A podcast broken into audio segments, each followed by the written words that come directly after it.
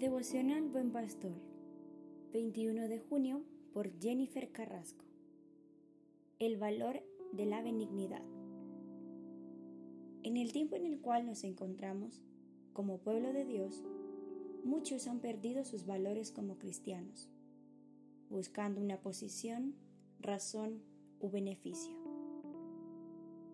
Proverbios 19 nos dice, El que camina en integridad anda confiado, mas el que pervierte sus caminos será quebrantado.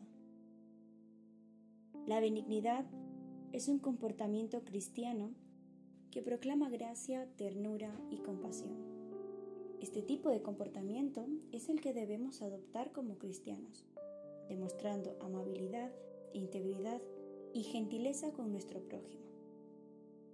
Es muy importante que ensanchemos nuestro corazón para que así Dios pueda crear en nosotros corazones íntegros y limpios ante su presencia.